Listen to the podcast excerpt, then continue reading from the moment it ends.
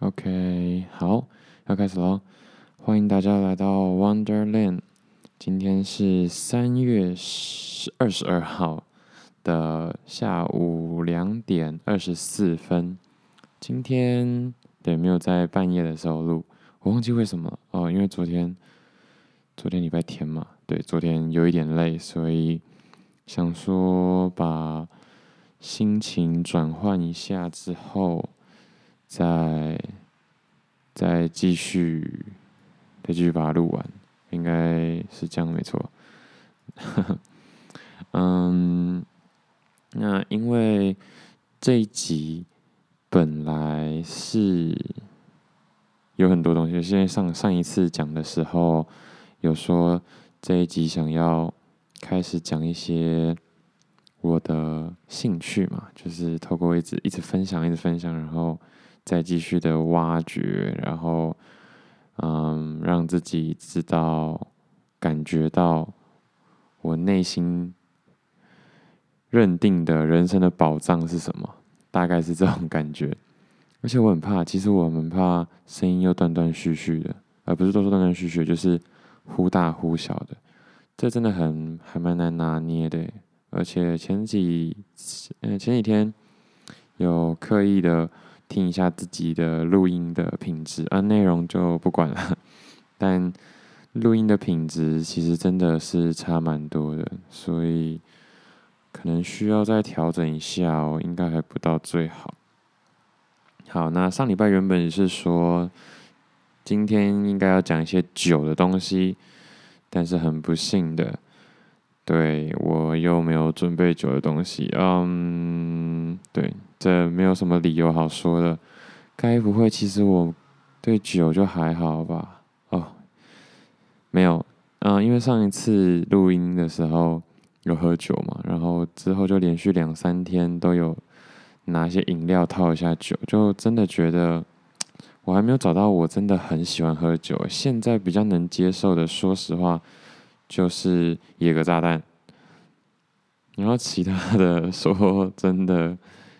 没有什么喜欢啊、还有那个啦，那个葡萄柚配琴酒，我忘记它的嗯学名是什么。好好好，那这个就可以讲一下了。不过我想我应该要多去尝试，因为我本来以为，就厉害的人应该就要学会喝鸡酒，或者是鸡酒相关的调酒啊，或者是水切那种啊，就是威士忌加白开水嘛，我记得是这样啦。不过呢，我的味觉始终无法无法承受这样的味道，所以我想我应该换个尝试。如果想要继续挖掘或者是钻研这一块的话，嗯，没错。好，那真不好意思，酒又要延到下礼拜，或者说下礼拜也可以讲一些咖啡好了。咖啡跟酒，咖啡我应该就还。还算可以接受，我说喝起来了。不过对，就是很多人喝咖啡可能是想要拿来提神啊，或者是，呃，大部分应该是提神啦。不过我对咖啡因好像比较没有什么敏感度，所以我喝了咖啡也不会特别有精神的感觉，有好有坏啦。不过就是会让我觉得喝咖啡好像真的就是一种喝饮料的感觉。当然，其实我是对咖啡的历史是更有兴趣，所以这也算是我的乐趣之一。那就接下来几周看能不能慢慢的分享更多一些，就是我在这两方面上的，嗯，不能说钻研，因为其实也没什么钻研，就是的的历程跟心得这样子，然后就推自己可以更更。更深入这两个议题，这样。好，那今天这一集呢，事实上我有，嗯，突突发奇想的 想要，就是写一些文字，然后顺一下自己的想要讲的一些脉络。不过这真的不太容易，因为如果按稿念，我觉得真的会。很僵，对我来说，就是我不是一个好的表演者。然后不按稿念，我的思绪又会太跳，所以我也不是一个好的演说家。唉，但但不管怎样，我就秉持着我喜欢 podcast、喜欢广播的这个精神啊，反正我就看我能撑多久。可恶！好，那今天要讲的其实是跟前几周都可以说是大同小异哦，所以大家其实应该。如果有每集都听的话，应该慢慢的可以感觉得到。我其实我这样自己听，或者是自己写下来，我都有感觉到，我好像真的对这方面的议题比较感兴趣。嗯，是，所以 Wonderland 要 Wonder 多久，其实好像应该有办法把这个时间缩的再短一些些。不过不会说我找到。人生的方向跟目标，我就停下来，我就不录了。这个我应该会继续吧，就是我还是希望可以做一个，嗯，如果未来有些影响力的话，可以跟可以帮忙一些朋友啊，或者是有在听我频道的人，是音频的人一些互动吧，然后可以帮助到他们，然后也帮助到我自己啊。当然，好，那今天要说的其实就是。嗯，我是怎么样在钻研投资这条路上，然后顺便规划自己的人生策略。嗯，当然，我对自己的人生是很有想象的，而是很有想法的。很有想法不代表说我的目标或者是嗯方向是很确定的，但是我是很热衷于去想要解决。我的人生该怎么过的这个问题，那投资是另外一个嘛？投资理财啦，其实这应该两个放在一起。但是，呃，想要提醒大家，我自己个人观点，投资和理财是分开来的哦。嗯，应该有很多人也算是认同我的观点了，所以我才会这样讲。那在这边的话，投资理财就放在一起，所以。今天就是要主要就是要讲我怎么在投资理财这件事情上面呢，看到可以用应用投资理财这些观念跟技巧来规划自己的人生。那当然，我是一个算是蛮早就在开始关注投资的人。不过，随着这个心力和时间越来越长啊，我当然。做一件事情做久的时候，会稍微退却那个热情跟动力。不过，也就是因为这样，虽然我比较少在很认真的钻研或者是念投资理财的书籍了，不过我越来越有体会，就是投资的很多心法，真的就是心法技巧啊，或者什么的，都可以应用在人生上面。嗯，那以投资的成绩单来说，就是钱嘛。嗯，你看你的绩效如何啊？你的嗯时间单位的转换率、报酬率是多少？那就是你投资厉不厉害的一个依据。所以人生厉不厉害，其实这个的话。就是跟投资最大不一样的地方，我自己个人认为，因为每个人的衡量标准其实是真的不太一样的。不过呢，在投资这件事情上面，大家关注投资的、投资理财这件事情的，呃，怎么说的比率跟心思还有程度，我觉得往往都大过于探索自己的人生。尤其在心思这一方面，因为大家可能会觉得啊啊，人生就这样啦，然后看着自己那现有的工作啊，现身处的环境，就觉得人生大概就是这样。不过我就是一直不愿 不愿认同，或者是说不愿妥协这件事情的人，所以我才会继续想下去。所以大家在接触投资的第一个目的啊，往往都是金钱。对吧？嗯，大家投资就是为了钱呢、啊，或者是期待自己可以以小博大，或者在理想的情况下让钱滚钱。最终最终的目的就是可以有一个一劳永逸的被动收入系统啊。系统这这件事情蛮难的，但是至少能做到提早退休，或者是最让人趋之若鹜的名词，应该是财富自由才对。对，就是财富自由。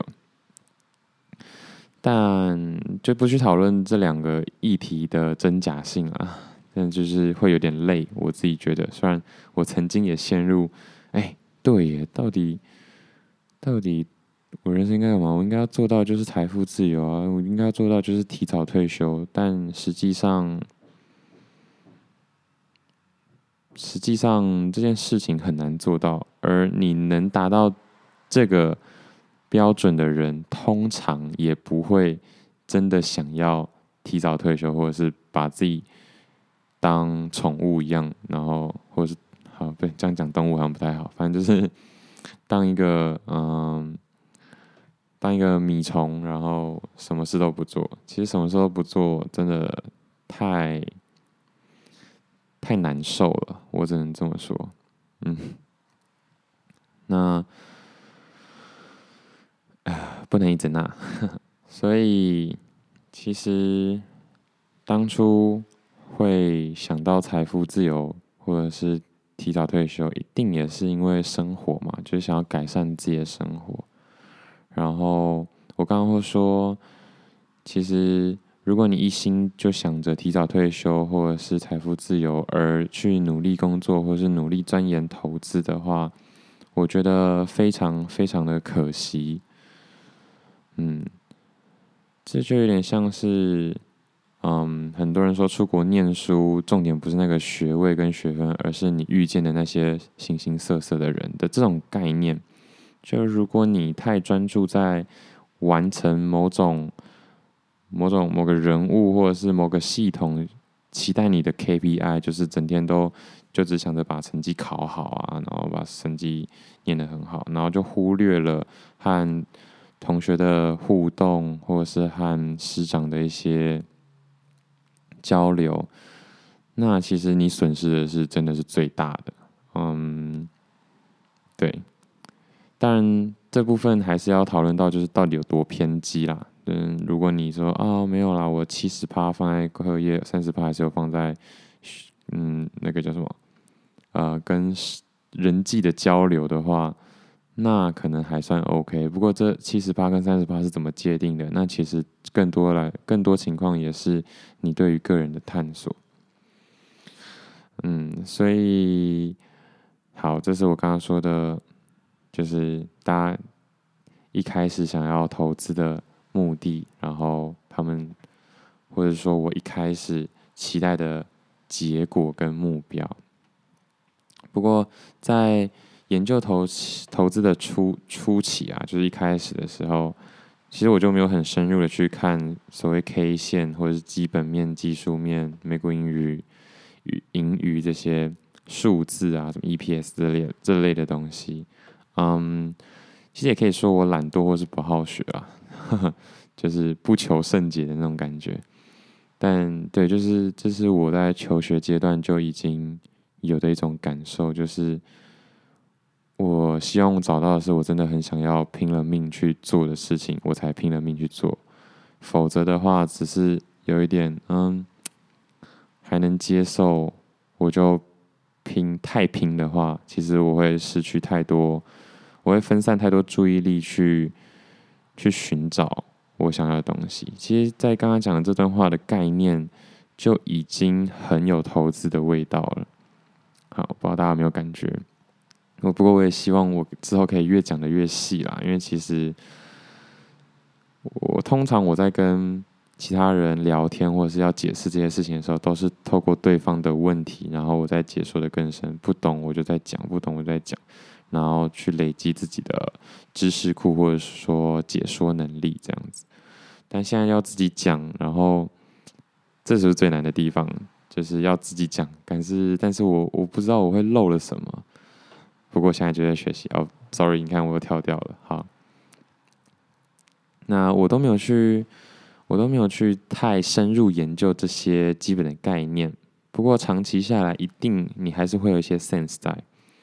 只是也因为这样，我才能更很快的就察觉到，算是蛮快的，就察觉到我更想做的事，其实不是赚大钱，或者是嗯靠投资致富吗？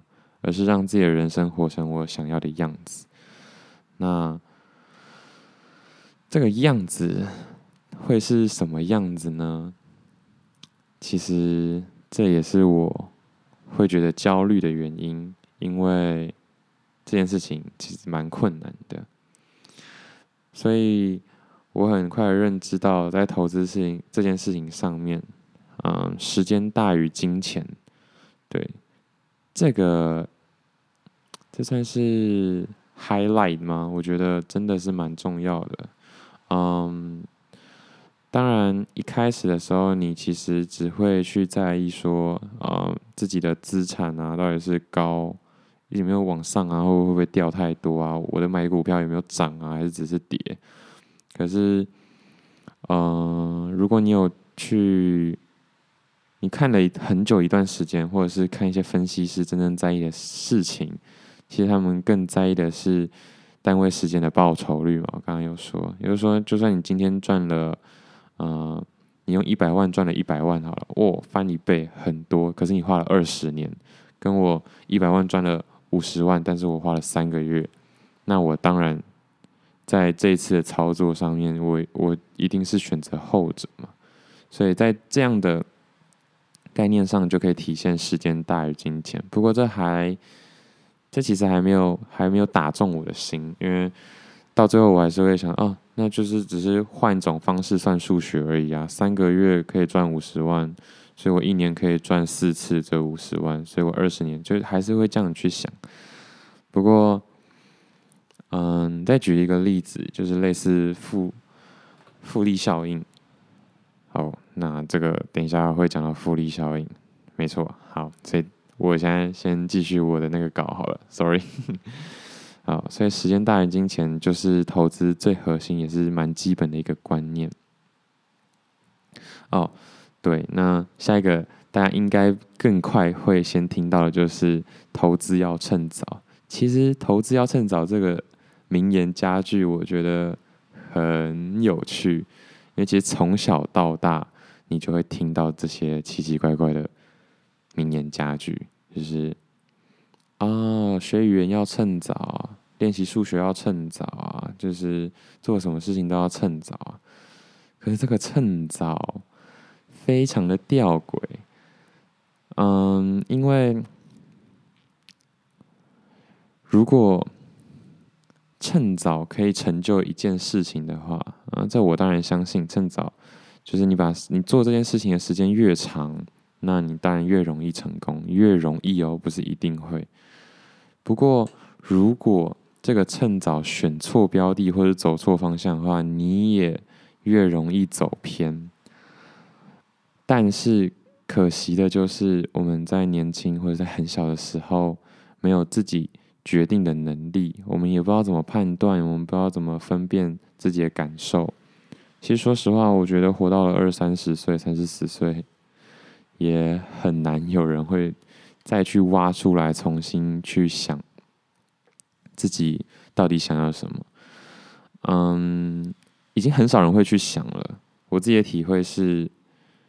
假如说有七十趴的人不会想，三十趴的人有在想，但是这三十趴的人可能又有七十趴的人没行动，有三十趴的人有行动，然后在这三十趴又三十趴里面的人，大概九个人了吧，大概又有七 七成的人没有坚持下去，有三成的人坚持下去，然后再七成是坚持下去没成功。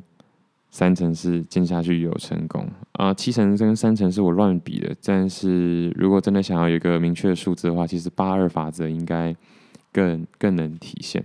这八二法则会让你有点太无助吧？我觉得，你看零点二、零点二、零点二、零点二这样一直乘下去之后，七十亿人口可能真的可以可以找到属于自己的人生跟自我的人，真的是少之又少。嗯，所以我如果这是一个我未来想要创造成系统化的东西的话，这是一个蛮不错的阶段。也就是说，开始去想自己想要的东西是什么，那这是 step one，step two 就是开始去做看看想要的东西是什么好。那这些对，等一下也会讲啊。我真的是很跳的一个人，没办法，因为我还没有办法把我的想法都很系统、很很有脉络的把它写下来。不过也没关系。好，总之呢，趁早这件事情啊。除了你做这件事情做久了，比较熟练，比较有感想，比较容易接近 top 顶尖的这个层级以外，我想大概如果你是刚出社会或者是出社会一阵子的人，一定就会开始听到复利效应这这四个字。所以提早学习，提早布局啊。就是想要让你的复利效应的这个效应变大，因为它这样就可以乘更多的次方。所以这里时间大于金钱，我相信大家应该是不太会有一些否定的东西啦。嗯，就是你的你个人的时间真的还是比你的个人的金钱重要太多太多。嗯哼，那。这个时间大于金钱，我刚刚就说了嘛，就是你如果选对方向的话，那你这个复利效应就会复利到好的地方；但如果选错方向的话，那就是更偏离自己的啊、人生的宝藏这样子。因为我自己个人是相信每个人就是各有所长啦，天生我材必有用这种感觉，所以我是以这个当基础去延伸我的想法的。所以，先还不先还不说你投资的技巧怎么样怎么样，你要投资什么标的，或者是用怎么用什么方法去投资，才是更前面的事情。好，用什么方法去投资，其实应该又在更基础，呃，比要投资什么标的又在更更 basic 一点。所以大家应该。是希望自己可以把时间用在对的地方，或者说自己在意的地方。因为大家一定有听过一些啊不快乐的有钱人啊，或者有些人只穷穷得下钱啊，可能就算有事业，可是没有健康，那也没有意义啊。就是啊，人挂了就你那些钱又用不到，对，所以。嗯，很多人可能会说，就是你拿这些例子啊，那、你又没那么，你又没那么多，你那没 你又没那么有钱，或者是又没那么多钱，你才会这样想。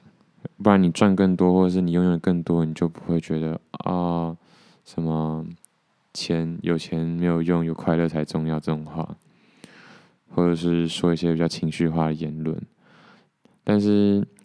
我觉得我不可不可否认，很多时候你还是需要达到那样的高度，说这样的话才有说服力。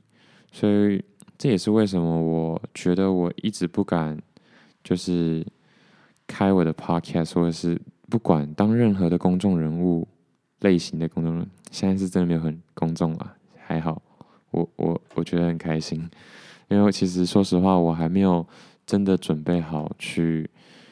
公开的跟大家分享我的一些想法跟理念，就是这样。因为我有觉得我觉得对的事情，但是我不一定有到那个高度跟资格可以去说这样的话。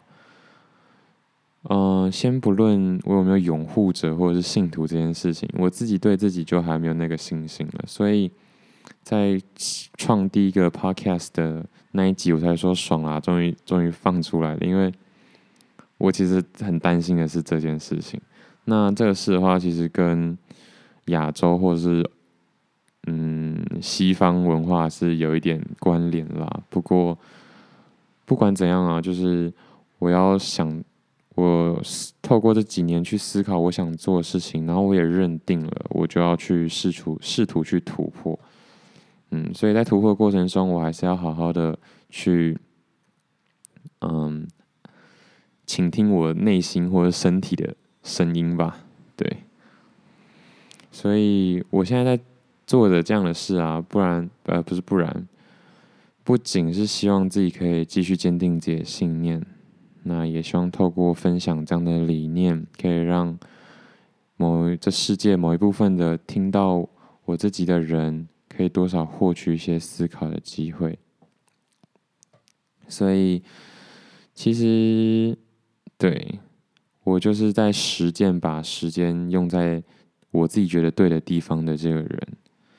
那今天主题也是希望大家都可以把时间花在对的地方，而不是盲目的追求学学那个学历呀、或者是大公司的上班经历啊。当然，如果你想得很远，你是因为希望可以去一个更大的公司，所以你才先进这个大公司的话，那还算是有理由。这就是为什么很多人说你做事还是要有点远见的原因。不过，我觉得再怎么有远见、有有规划，这些都是技术面的问题。所以，这又回到投资了。呃，技术面不管再怎么再怎么厉害，如果你都不考虑基本面的话，那就会很惨。有点像是柯达好了，好，柯达是做那个。原本他不就是因为原本是做底片，结果自己原本有推出自己的数位相机，后来却因为数位相机的时代开启，然后底片相机就被打败。但是以现阶段截至目前为止，因为我觉得未来底片相机应该还是大有，还是有自己的市场了，不能说大有可为，但一定有自己的市场。那这就是，假如你在看柯达这个。股票的话，你技术面再怎么分析，再怎么好，再怎么好，可是如果你没有意识到科技是未来时代的嗯、主流的话，那你就不会有料想到它也有就是濒临崩溃的一天。我忘记它有没有倒倒闭耶，sorry，好，没有查。对啊，所以其实还是有很多东西在基本面，不过很多东西都是要互相呼应的。所以，我个人的想法是，一定要循序渐进。那你自己大概就会知道，然后可能基本面要占几趴，技术面占几趴，而且心态层面这件事情，是我认为这几年我自己实践以来最难、最难跨过的关卡。我常常会给自己一个假设性的问题，就是 OK，我都觉得嗯。我没有办法做成一件事啊，不是，好用就用我好了。但以上言论不代表本人立场，我就不不是拿我自己的个人实际的呃 经历或人生来当举例啊，就是就是很多人说我没有办法成功，就是因为我没有一个富爸爸，或者是我没有我没有钱啊，我没有资源啊。但更多时候，其实是你没有那个能力。好，那就说，可是我我是专业人士，我一定有这个能力啊。所以那这样的话，你有能力，OK，你自己心呃手上有带着自己的能力。好，那我资助你一亿。你就想象一下，如果你今天真的有一亿，然后你要去把这件事情完成，你真的有办法做得比其他人好吗？你有办法承担这样的风险跟失败所带来的压力吗？其实这些想想，真的都不是一个普通人可以承受的。所以，这种这些假设性问题都让我平息了很多。对，哎，这样越磨越描越黑，算了。但是至少让我的心态少浮躁了很多很多。因为其实，对。我要怪，就只能怪我自己没能力，而不是什么其他外部的因素。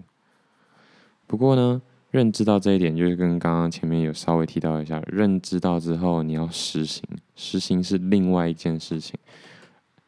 就就算你实行了，如果没有办法坚持做下去，那也是白搭。就是这个想法跟心态，如果你没有坚持下去的话，哎，有时候哪一天。嗯，可能跟损友喝酒聊天的时候，就觉得，对，我应该要怪，我应该要怪政府，我应该要怪时代的，我不应该怪自己，不是我问题，是绝对是二零二零那种 COVID 造成的问题。好，那又要拉回来，sorry。所以个人探索其实才是今天最大的重点，因为你希望把时间用在对的地方嘛。我们都希望把时间用在对的地方，但怎样才是对的地方呢？或者是说，就算是个人探索，我要怎么样才能知道我这辈子的宝藏会藏在哪里？我自己到底想要做的事情，这个世界属于我的职位，不是说职位，属于我的位置到底在哪里？嗯，说实话。其实这也可以说是一个假议题，至少讨论这件事情，我到现在也还没有办法说我很有信心说哦，你这样做就对了。但是其实每个每个学历都是这样。嗯，举例来说好了，如果你想要经营一个成功的商家的话，在不一样的背景，你也不能复制其他。商家的道路，所以今天就算麦当劳说：“哦，我是因为这样子变成世界最大的连锁素食餐厅。”OK 啊，好啊，那你现在去复制它，我我也给你钱，你确定你复制得了吗？其实说实话没有办法，因为虽然我现在我的环境里还是会觉得有钱人很多，但是我深知一件事情，就是这个世界很有钱的人太多太多了。那如果他们他们真的说哦，我撒个钱找一些很厉害的人来就可以打败麦当劳，我相信麦当劳不会撑到现在。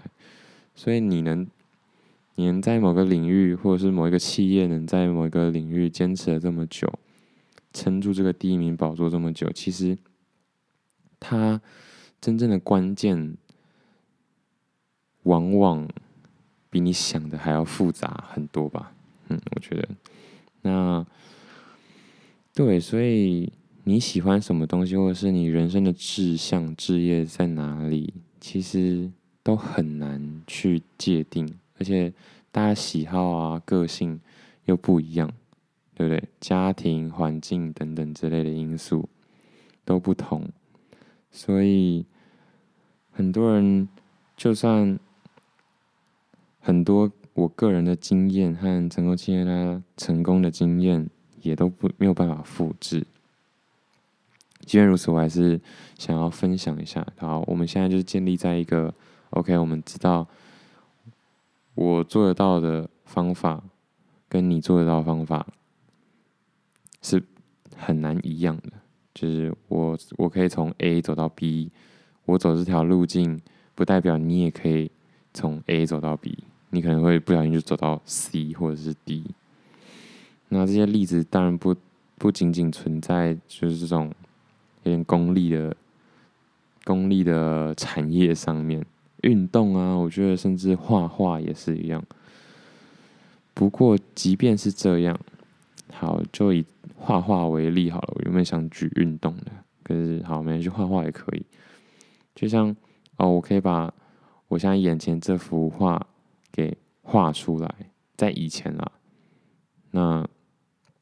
你说哦，你也想画，但是你确定他画的出来的东西，嗯，就可以是跟你一模一样的东西吗？即便是同一个景哦，大家都在就是复制眼前的这个景，就已经会有一些变化了。那些变化可能是对颜色的判别，可能是嗯，你觉得这个景象的重点不一样，等等，就是视角啊，或者是。天气对光影的这些判断，其实都一定会有很大的差异。但撇除就是同时间，然后在两边这样互画，除非你是真的是看着他的画在在描绘。我说的是，我们彼此看不到彼此在画的样子是什么，但是我们在对着同一个事物进行描绘的这件事。好，但是后来。还是有很多绘画的技巧跟绘画的方法被系统被归纳出来了，所以现在你看到那些画，其实越来越有可能被复制。如果嗯，假设他们是同一个学派、同一个老师教出来的，那他们就很有可能画出一样的感觉、一样的 feel。这在音乐的演奏上也是很有。应该也是对应得到啦。嗯，我相信是这样子，就是每一首曲子，就算哦，完全给你一样的谱，给你同一台钢琴，给你甚至同样的时间好了，你也会因为自己的个性或者是自己熟悉的 part 不一样等等的原因，弹奏出不一样的感觉。这就是，这就是个人的风格。这也是我觉得这个世界最最最最大的。最大的，嗯，怎么讲？恩惠，我觉得还好有这件事情，不然如果没有的话，那富二代或者是，好，不能说富二代，我想最近是不是？哦，不行不行，没事，就是不然有一些就是仗着自己，嗯、拥有先天先天上的优势的人，就永远具有优势。不过不是，我相信。真的不是，所以呢，这些理念啊和知识课程，有一些投资这些东西，甚至现在也有很多就是，呃，人生规划啊，或者是怎么样去打造你的理想人生这种课或者是音频也越来越常出现了。当然，我是这方面的爱好者啊。嗯，最近有点退烧了。我说我，但是，哎、我确实对这个是蛮有兴趣的。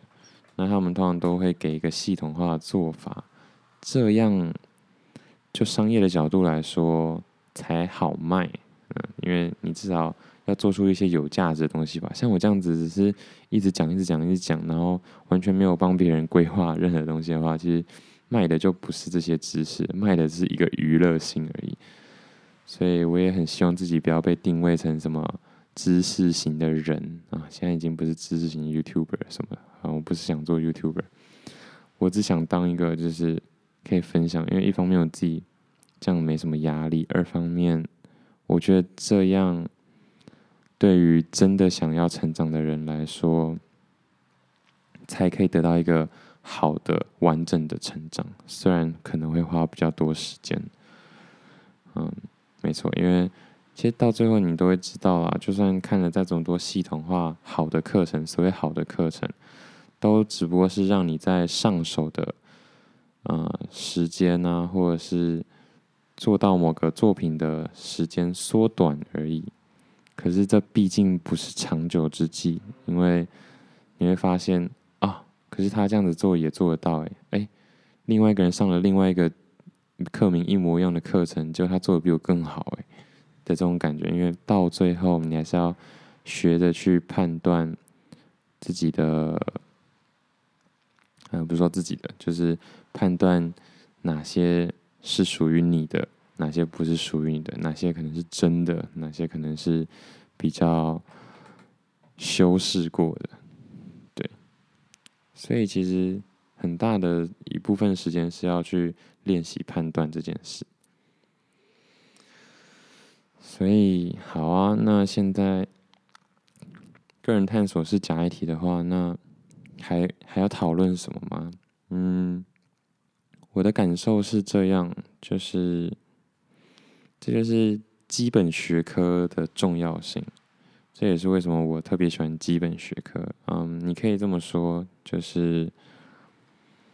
数学延伸出来，可能统计啊、计量啊、嗯、几率或者是线性代数这些微积分什么什么的，但他们最终最终都有一个很基本的概念，就是一般的数学概念。好，嗯，那我现在对数学有点太远，所以有点没办法举例。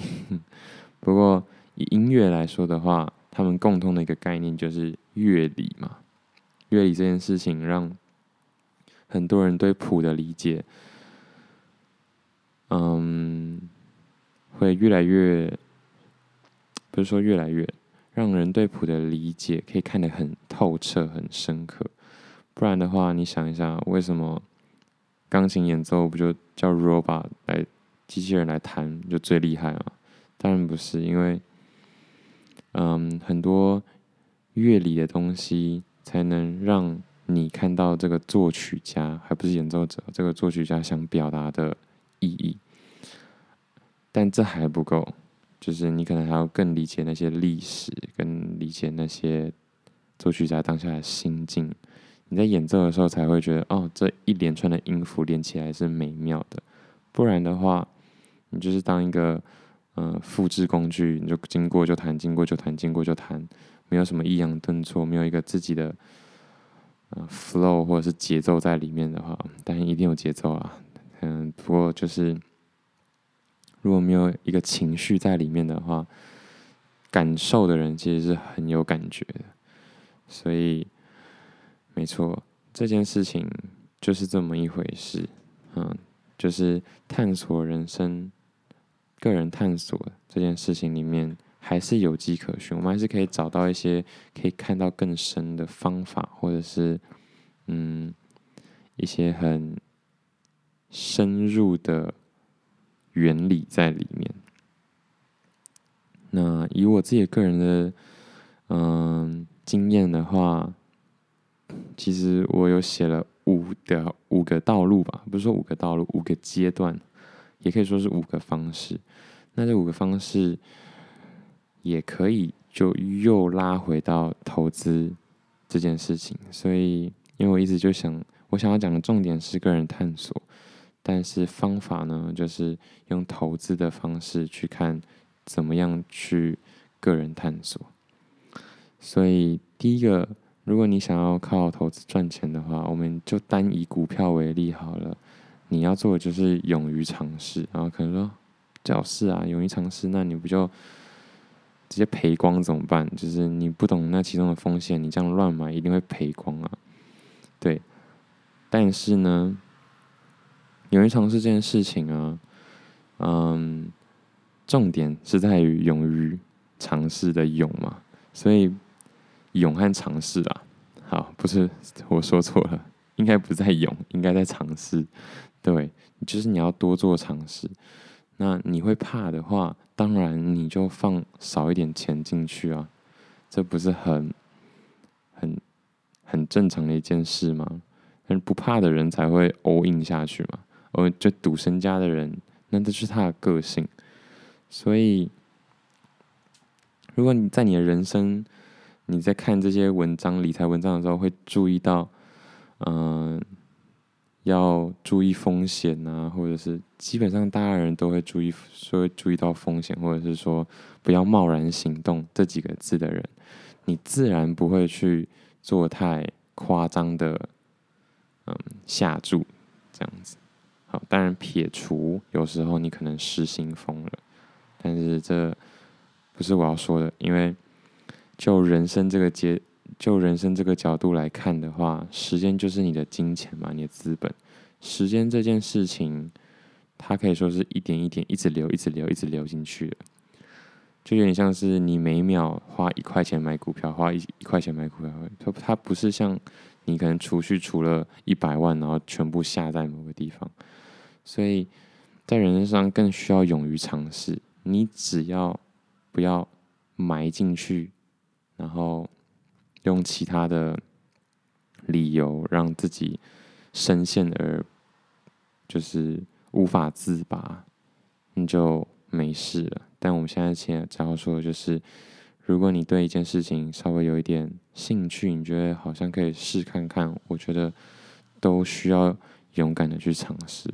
所以这在前几集应该就有说过了，我就说。因为你对很多事情，其实你对每件事情都可以有一些疑虑，而一有疑虑就不做的话，好，可以不做。可是，应该说你对一件事情可以有很多种疑虑，只要有一种疑虑，你就有，嗯，你就会拒绝这个这个机会。但是，你要对一件事情很有信心，其实是比较难的。可能这是对我来说了，所以只要有一个觉得好像有机会的，你就可以去做看看，做看看而已哦，不是就太 all in 进去。OK，那虽然如果你对很多事情都只是持一个保留态度，都没有好好的深入的话，你就会变半桶水嘛，你就什么都不专精啊，什么都哦做看看而已啦，没什么没什么。好，所以这就要说接下来的尝试了嘛，就是我有我有我有十万块好了，我就一一万一万一万放在十个不一样的标的上面。好，那接下来就是不断挑战，不断挑战的话，这件事情就是好。我一万块只能买到可能一股好了，那我如果对这个东西很有兴趣的话，我想要买到第二股，那我是不是就要试着放弃其他的、其他其中某一万块的投资成本，然后把它拉回来去投资在这一个项目上面？那第二个就是不断挑战，嗯，就是当做这件事情，诶，好，你尝试过了，就发现。好像还可以再继续下去，那就一定要继续下去，再进去，再更进阶一点，再更进阶一点，试看看，嗯，那就是不要排斥挑战了，因为其实蛮多人可能就是哦进来之后，然后下一个阶段就觉得 是蛮有兴趣的啦，可是会不会做下去做下去之后就发现？那不是我想要的，对啊，很有可能啊。可是如果你不做的话，你也不知道那是不是你想要的嘛。所以你要就是要试着要练习取舍这件事情，对，因为精力有限嘛，就是你的注意力有限，时间也有限，所以你要把时间花在更多、更多花在这个项目上面，那你势必就会可能放弃某一部分的其他的人生，或者是。嗯，或者是选择，所以第一个勇于尝试，其实最重要的是感知到自己有兴趣的东西，不要去排斥，就不要放弃任何一次机会。但第二个不断挑战，你要继续挑战下去，但你的时间有限，所以第二个不断挑战最大的核心就是学会取舍。对，第一个是就是勇于尝试，就是勇于尝试，就是看到什么就抓什么，就抓什么，抓看看，抓看看，这样。那不断挑战的话，就是要选择，要要取舍，要开始去做挑选的这个动作了。那第三个的话，就是寻找原则。寻找原则，我觉得蛮重要，也是蛮难的一件事情，就是这就是观察自己了，观察自己身体的感受。那你觉得这件事情，哎，这类型的事情都很有兴趣的话，你就可以把它记录下来，或者是遇到某种某种程度或者是某种类型的困难的时候，你就会放弃。那你就记录下来，先是记录。那记录完之后，这跟前面的勇于尝试跟不断挑战的核心概念一样，记录就是海量的记录，一直记录，一直记录。然后记录一段时间之后，开始挑选自己。做事情的一些条件，嗯，把你想要留下来的保留，把你不想要留下来的改进。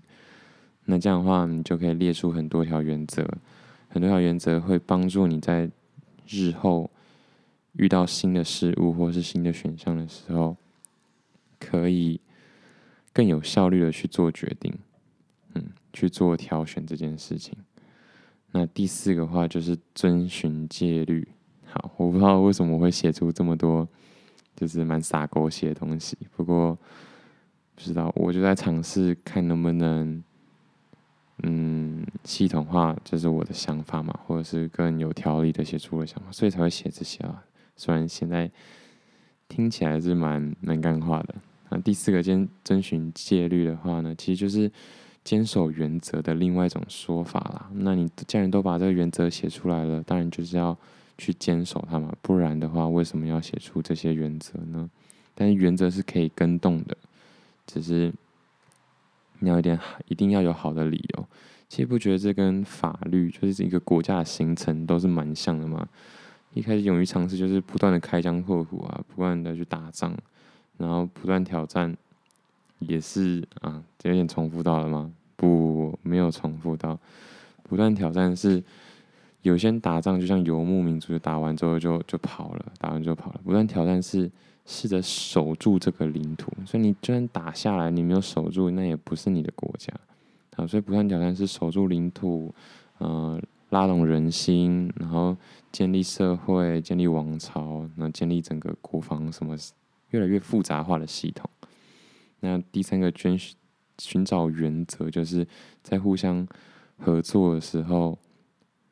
合合作的过程，订定法律，可能原本一开始最近最有的最先有的是军法类型的东西，订定法律，订订定国与国之间的契约啊什么之类的。然后第四个当然就遵循嘛，你就要开始遵循这些定出来的东西。但是这些东西不是不会改，只是透过这些原则跟戒律，我们。可以第一时间判断这件事情、这个行为是疯了还是合理，是不合，主要是不合理还是合理，就是这样。那最后一个就是知足，并且学会感恩。哦，天哪，这超级鸡汤！可是我现在说实话，现在就是在练习学会感恩这件事情。嗯，有些人就是做什么感恩挑战啊，但是。我自己想的想法是，感恩这件事情真的蛮重要的，所以我前面才会加知足这件事情，因为它的核心的扣可能就是知足吧。嗯，会想要学会感恩的原因，是因为其实如果你真的心怀感恩的话，你会觉得这个世界真的很美好。我虽然觉得世界很美好，但是我觉得自己不美好，所以我才想要学会感恩，因为。就是一个正向的态度会让我觉得比较舒服，负面的态度会让我觉得比较理性，比较容易进步。但是其实我可能就是比较比较偏向安乐死的这种人吧，就是我想要舒舒服服、开开心心、快快乐乐的活下去，所以我才要学会感恩。嗯，不过当然，我觉得学会感恩这件事情，可能意义更深远很多啦，对吧？像什么那什么连接，就是帮助的连接，就你帮助 A，A 就会带着开心的心情去帮助 B，然后你的帮助就串起了一整个造福人类的嗯因子，这样子，就是因你而起的，对吧？这是算是我觉得蛮理想的一个未来。但不可能，所以我也不是抱有太大的期待。不过，只要一直朝这个面向前进，我觉得都是好的。好可怕！我现在在讲什么？那总之呢，我希望就是这五个小小的方式，可以继续让我把时间用在对的地方，然后找到我真的想做的事情。